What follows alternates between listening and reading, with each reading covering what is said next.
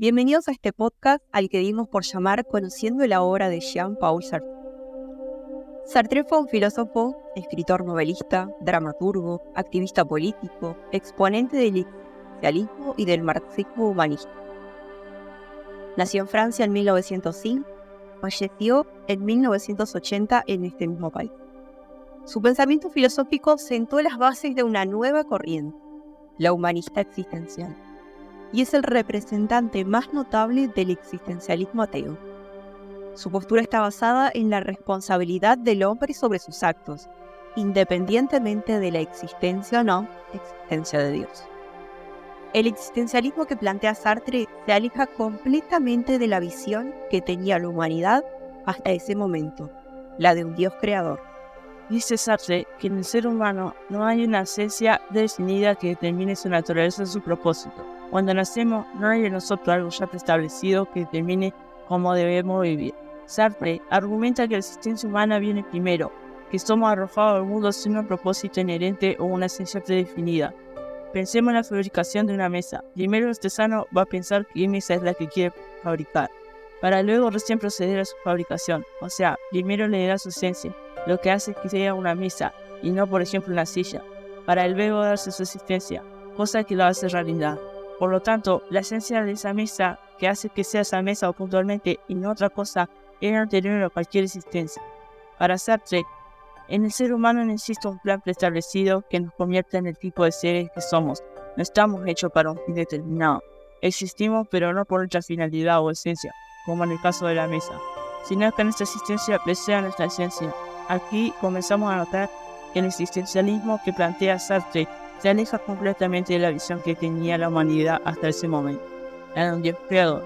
Sartre señala que las aproximaciones religiosas a menudo funcionan como ese artesano que nos fabrica, como en el caso de la mesa. Al no existir un Dios creador, somos libres para dar forma a nuestra propia existencia a través de nuestras elecciones y acciones. Si está o no, los valores siguen existiendo porque el sujeto que la inventa es capaz de crear su propia moral. En este arrojo que plantea Sartre que sufre el hombre hacia el mundo, dice que el hombre empieza por existir, se encuentra, surge en el mundo y luego se define. Dice Sartre que el hombre no es otra cosa que lo que él se hace a través de elecciones y acciones. El hombre crea su propia esencia a través de decisiones y actos que hace a su vida. Sartre se basa en que debemos definirnos a nosotros mismos. No es cuestión de decir lo que somos como seres humanos. Se trata sino de convertirnos en el tipo de ser que querramos ser. Esto es lo que nos diferencia al resto de los seres del mundo, que podemos convertirnos en lo que querramos. Por ejemplo, una roca es simplemente una roca. Sin embargo, el ser humano tiene la capacidad de moldearse a sí mismo de forma activa. Sartre nos libera de una limitación de una naturaleza humana predeterminada, así que su planteo es también una filosofía de libertad. Dice que somos libres de elegir cómo moldearnos, aunque tengamos que aceptar algunas limitaciones. Por ejemplo, por mucho que yo quiera volar como una mariposa, eso no va a suceder, porque tenemos un abanico de opciones realistas basadas en la costumbre. Sartre quiere que nos liberemos de nuestra forma habitual de pensar y nos enfrentemos a las implicaciones de vivir en un mundo donde nada está predeterminado. La libertad del hombre en sí se basa en elecciones. Estas se transforman en actos y construyen al sujeto que quiero ser. Construyen lo que se llama la esencia del hombre. Toda elección que el hombre toma impacta en el otro, o sea que lo construye a él, pero también al resto de la humanidad. Por ejemplo, si elijo casarme y tener hijos, estoy dando un ejemplo para el resto de la humanidad. Pues la imagen que estoy creando es casarme y tener hijos. Es un acto que está bien, que vale la pena. Estoy encaminando al resto de la humanidad a la vía de la monogamia. El primer paso del existencialismo es poner en el hombre la total responsabilidad de su existencia y la de todos los demás porque al elegirse a sí mismo, está creando también una imagen del hombre tal como considera que debe ser. Así, su responsabilidad es mucho mayor de la que podríamos suponer, porque lo compromete a él y también a toda la humanidad. Eligiéndose a él, elige a todos los hombres, porque con sus acciones está habilitando a todos los demás a hacer lo mismo. Sartre plantea que siempre estamos eligiendo, aun cuando elegimos no elegir, estamos eligiendo. Todo lo que elija el sujeto obviamente genera consecuencias y tendrá un impacto en el otro. O sea, el hombre toma una elección individual, pero esta repercute en el resto de la humanidad. Al elegir, tengo un compromiso con el otro, porque toda elección mía va a repercutir en el otro también. Esta responsabilidad que tiene el hombre de que cada una de sus acciones comprometen al resto de la humanidad sumando la incertidumbre que aparece al no saber cuáles serán las consecuencias y lo próximo a elegir, responsabilidad de este hombre con la humanidad es lo que conduce a la angustia. Sin principio o reglas externas que justifiquen sus acciones, no tienen excusas en las cuales acudarse para justificar sus decisiones. Para Sartre, la verdadera esencia del hombre es su existencia. Por eso dice la existencia precede a la esencia. O sea, nuestra condición, nuestra identidad, nuestra manera de lo que hacemos es entendernos, es, comportarnos. Acá, acá entramos un poco en el terreno de lo metafísico, que Sartre hace explícito en El ser y la nada, en la hora de 1943. Sartre considera que el ser puede tener dos facetas. La que él llama el ser en sí, que ahí está muy influenciado por Heidegger, quien fue un filósofo alemán y sobre todo estaba muy influenciado por la fenomenología de Husserl, quien fue su maestro. Cuando hablamos del ser en sí, hablamos de la esencia, de los objetos o entidades que existen en el mundo, los cuales tienen una esencia o naturaleza específica. En la obra El existencialismo es un humanismo, que fue una obra publicada en 1946, vemos el ejemplo claro del ser en sí. Nos da el ejemplo de cuchillo.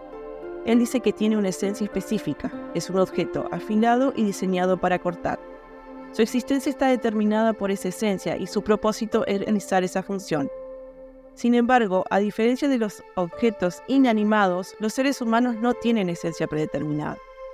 Sal sostiene que los humanos existen primero y luego definen su esencia a través de sus acciones y elecciones, En definitiva, lo que nos plantea el ser en sí es que los humanos son seres con libertad y responsabilidad para determinar su propio propósito y significado en la vida. El para sí, que es el individuo, contiene una parte del ser en sí, que es lo inmutable, lo que sería su pasado. Sobre el pasado del individuo no puede estar nada. Este se refiere a la idea de que los seres humanos son conscientes de su propia existencia y tienen la capacidad de darle sentido a su vida y a través de sus acciones y elecciones. Esto implica que los individuos son libres y responsables de sus elecciones, ya que no tienen una naturaleza esencial. Por lo tanto, cada persona es responsable de crear su propia identidad y determinar el significado de su vida. Un ejemplo sería, un individuo consciente de su libertad decide estudiar un curso universitario. Quiere decir que el individuo elige su propósito y busca adquirir conocimiento y desarrollar habilidad. Esto implica que las personas tienen la capacidad de dar sentido a su vida a través de sus elecciones y acciones. Esta idea de libertad y responsabilidad individual es un tema central en la filosofía existencialista. Como ya sabemos, el hombre se construye a sí mismo y nos habla del acto de mala fe y el rol de los... Como ya sabemos, el hombre se construye a sí mismo. Por eso Sartre nos habla del acto de mala fe y el rol de los sentimientos. El acto de mala fe para Sartre es la intuición en la que el individuo actúa de manera hipócrita. Evita tomar responsabilidad por sus acciones y niega su capacidad de decisión y libertad. Intenta escapar de la angustia y de la responsabilidad que conlleva ser libre. Podemos ver el caso del camarero, que exagera su gesto y se comporta de manera extremadamente servil para cumplir con el estereotipo que se espera de él. Al hacer esto, el camarero niega su libertad y se convierte en una mera encarnación del rol de camarero, evitando enfrentarse a la responsabilidad del ser humano libre con la capacidad de tomar decisiones por sí mismo. El acto de mala fe tiene sus consecuencias, y ellas son la falta de autenticidad, la alienación y la angustia existencial, ya que las personas se encuentran en conflicto con su verdadero ser y se sienten atrapadas en una vida que no es genuina ni satisfactoria. Ahora bien, ¿qué entiende Sartre por conciencia? Podríamos decir que lo propio de la conciencia es su ausencia de limitación o fundamentación. Ya que ella misma constituye sus propias motivaciones y es transparente de un extremo al otro, porque elimina todo tipo de entidades, tales como imágenes, emociones, impulsos, sujeto trascendental, que enturbian la espontaneidad absoluta de la conciencia. Por eso Sartre considera que la conciencia es un absoluto de la existencia, ya que no puede ser originada a partir de algo exterior. Y en ese sentido, cabe afirmar que la conciencia es total transparencia, pues no hay nada, ni fuera ni dentro de ella, que la condicione. Sartre pone como ejemplo una caja de cristal transparente que deja pasar todos los vientos, siendo ella siempre traslúcida y abierta. No cabe duda que la idea de Sartre es dar a la conciencia un estatua de absoluta vacuidad, donde no cabe ningún contenido o entidad que pueda de alguna manera determinar o configurar la conciencia y que nos permita hablar de algún tipo de esencia, algo que es impensable en un pensamiento donde la existencia precede a la esencia. La conciencia que está arrojada en el mundo está en constante peligro entre las cosas y entre los hombres. Darcy plantea también el valor de los actos. Esto no me determina en mi existencia. El cobarde es responsable de su cobardía. Nadie es cobarde por tener un corazón, un pulmón o un cerebro cobarde, sino que lo es porque él mismo se ha construido como cobarde a través de sus actos. Afirma que el cobarde se hace cobarde, como el héroe que se hace héroe. Esta idea implica que siempre existe para el cobarde, para el héroe o para el idiota la posibilidad de dejar de serlo. Para Sartre, el rol de los sentimientos cumple una función muy importante. Sartre argumenta que somos responsables de nuestras emociones y sentimientos, a, a, medida en que somos responsables de nuestras elecciones y acciones. En este sentido, los sentimientos adquieren un papel activo en la construcción de nuestra existencia. Un ejemplo que Sartre menciona en su obra es el sentimiento de vergüenza. No es un estado emocional inherente a nuestra naturaleza, sino que surge como una respuesta ante la evaluación negativa que hacemos de nosotros mismos. Un ejemplo es, si nos sentimos avergonzados de haber cometido un error en público, es porque estamos asignando un valor negativo a nuestra propia acción. Los sentimientos desempeñan un papel central en la existencia humana y están inherentes a nuestra libertad y responsabilidad. Para finalizar, podemos decir a modo de conclusión que la filosofía de Sartre nos hace reflexionar en la cotidianidad de nuestra vida.